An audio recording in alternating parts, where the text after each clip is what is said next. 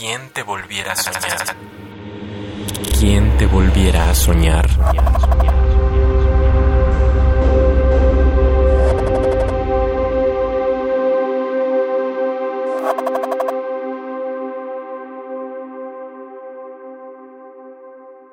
Herejía. Herejía. Mientras me descoso la tristeza y me desverjo el humo que quema, me doy cuenta, en la inconsciente pena, que ya lo traigo bordada entre ceja y ceja, y yo, la irreverente que se niega a desistir, entre la falta de presencia y la presencia de ausencia, elijo la herejía. Tú, anhelo que consiste en llanto desfallecido e indolente, u opacado o ultrajado, del tuetanito del inconsciente en el que a veces te busco, y me araño la piel durmiente, mientras en el sueño convergente te saludo. La variable entre tú y el mar es la ligereza y la coercibilidad. La variable entre tú y la luz es la iluminación y la opacidad. Y la fotografía ya no da más. Se divorcia de lo lúcido y lo real.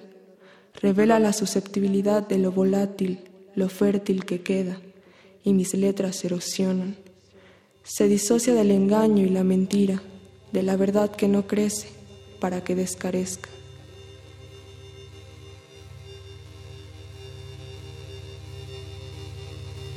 de la verdad que no crece para que descarezca.